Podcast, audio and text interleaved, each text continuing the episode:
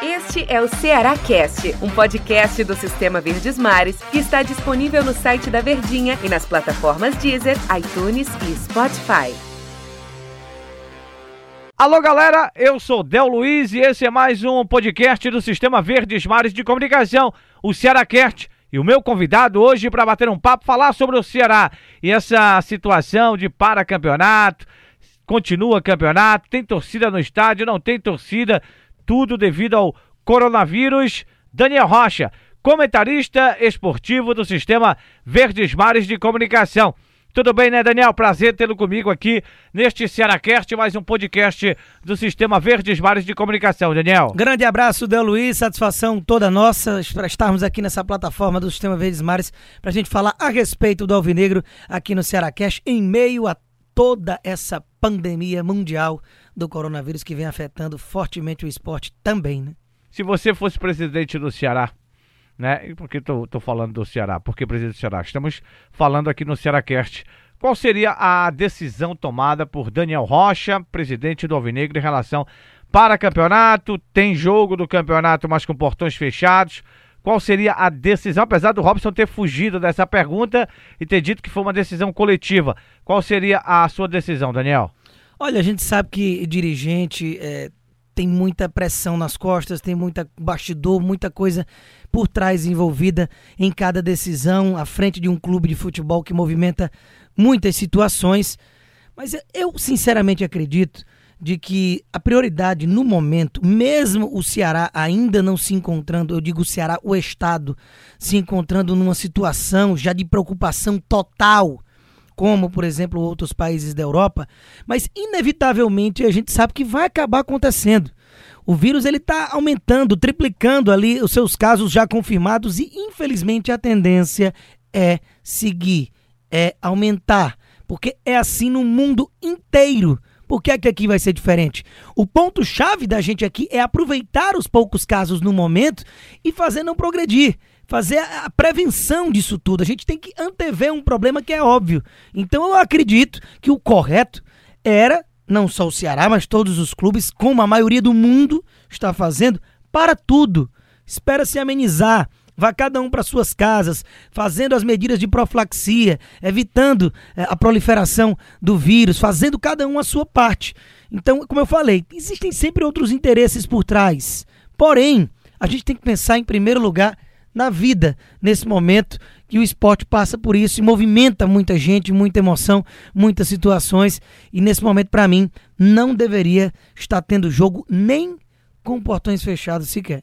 Agora, Daniel, é uma situação que aspira cuidados, como você disse, mas principalmente para o jogador, né? O jogador, quando é, corre muito, 90 minutos correndo ali, é, se exercitando fisicamente, a imunidade dele fica muito baixa, né? Então, a, a, a facilidade do contágio ela é muito maior. Então, eu acho que também deveria, concordo com você, deveria ser preservado principalmente o atleta. O repórter que está ali trabalhando, né? a imprensa está trabalhando ali, não nem tanto, mas o atleta que perde essa questão da, da imunidade, sim, fica muito baixa, tem que ser preservado sim. Mas os clubes estão admitindo que o, o jogo do Ceará contra o Fortaleza, o Clássico Rei, ele vai de, não vai ser realizado no final da semana do, do final do mês, que seria programado para o dia 29 só quando acabar esse surto aí que vai ter esse clássico. Pelo menos isso, né?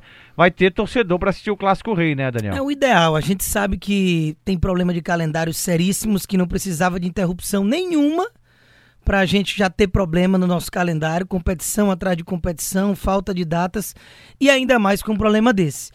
Porém, é, você tem um clássico rei sem torcida, dá para pensar aí em protelar, dar uma esticada mais para frente, esperar um pouco essa situação amenizar, para ver aí, sei lá, duas, três semanas, se não há uma proliferação muito grande do contágio e já estiver em, em situação controlada aqui no nosso estado, você pensar em acabar fazendo a realização do jogo. Porque, como eu falei, o ideal e a prioridade era nem haver o confronto. Porque você até brincou com a situação do repórter, mas é muita coisa envolvida. São muitos profissionais de rádio, de TV, o pessoal dos bastidores, quem vai abrir estádio, seguranças, é, organização, é, comissão técnica. É, e, e, essas pessoas são seres humanos normais, como qualquer outro. Eles não estão numa bolha, não estão em outra escala. Então, qual é a diferença? De um cidadão ter que ficar em casa e o jogador de futebol e o profissional do meio do futebol, seja lá qual seja a função dele, ele ter que ir ao estádio, ele ter que estar tá lá participando de tudo isso. E os jogadores especificamente falando, tem a situação que você mencionou. Atividade física intensa que baixa a imunidade do atleta. O atleta muitas vezes perde 2, 3 quilos por jogo de líquido, corre cerca de 10 quilômetros. Isso é muito intenso. Isso baixa a imunidade, facilita, principalmente com contato. Futebol por si só ele já tem um cobrimento, aperto de mãos na entrada. Tudo isso vai desfigurando o espetáculo, vai perdendo a razão de ser. Então não faz muito sentido a manutenção de jogos nesse momento de pandemia que o mundo inteiro vive. Nós ainda estamos com poucos casos, mas não se engane, é tão óbvio que isso vai aumentar, por que, que a gente não antevê esse problema? Por que, que não pa passa à frente dos outros, né? Que a gente não faz o simples? Aquele que está ali na nossa cara, estampado e com vários exemplos próximos de como não fazer, e a gente parece estar tá seguindo o mesmo caminho. Mas vamos torcer aí para que é, esses casos sejam repensados e avaliados de uma melhor forma, visando realmente a saúde que tem que estar tá em primeiro lugar. Tem uma outra coisa, Daniel, que eu queria colocar para você aqui desse Cearacast, né? Para a gente debater, comentar e passar para o ouvinte aqui do Cearacast esta situação. Tudo bem, concordo com você, como eu disse, paralisação dos jogos, né? Para não ter jogos. Os jogos vão acontecer. Mas a tendência, Daniel, é que pare realmente, pare tudo. O CBF já determinou paralisação, por exemplo, da Copa do Brasil. Depois vem a Série A aí, que está muito próxima também, né? Se a gente for colocar um pouco à frente, pensar um pouco à frente. E aí, Daniel, como é que vai ficar as datas? Há uma reclamação geral, uma grita geral no início da temporada sobre datas. Como é que vai ficar, Daniel? Olha, se eu tivesse uma solução para isso aí, eu ia estar tá bem na fita, viu? Porque eu acredito que é, isso aí é um dos principais diálogos a serem tomados. Reuniões vêm sendo feitas na CBF, até para. Inúmeras possibilidades são cogitadas.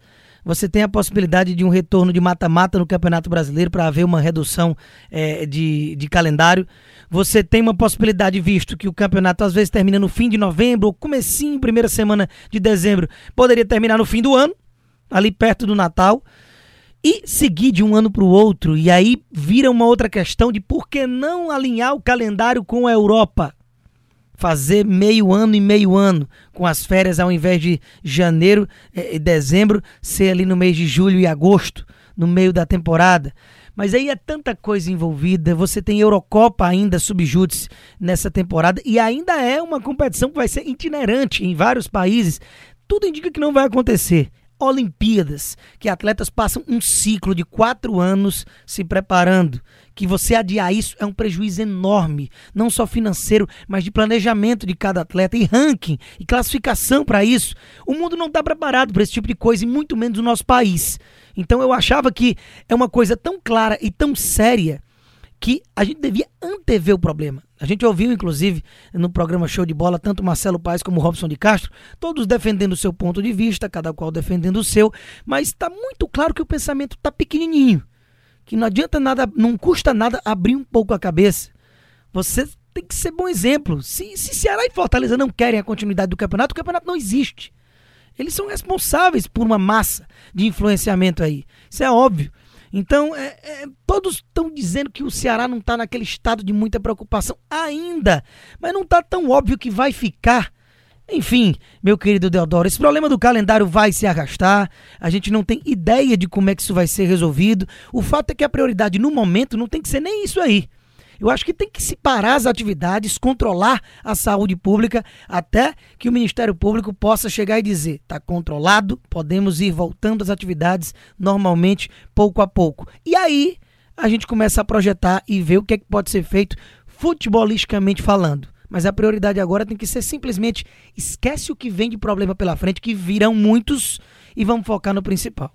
Eu estava falando e concordo com você, a prioridade no momento é, controlar isso tudo, concordo. Mas eu, eu projetava aqui com você, né, conjecturando essa questão do calendário, né? Porque todo mundo fala, todo jogador fala, treinador fala, dirigente fala, aceitam certas propostas e depois ficam reclamando. Por isso que eu toquei já nesse assunto para frente, que é que pode se pensar, o que é que vai se acontecer, se é que, que, que vai ter uma, uma, uma definição tão logo, ou vai demorar muito para se voltar às atividades normais. Tudo isso a gente vai ficar esperando, né? E é claro que o torcedor vai acompanhando aqui dentro desse Cearacast, um podcast do Sistema Verdes Mares de Comunicação. Eu te agradeço, Daniel, pela tua presença aqui comigo mais uma vez e já está solicitado, apesar dessa guerra, ah, puxa para cá, puxa para lá, mas eu prefiro você aqui no Cearacast, viu, Daniel? Tamo junto, grande Deodoro. Valeu, amigo, um abraço. Valeu, galera.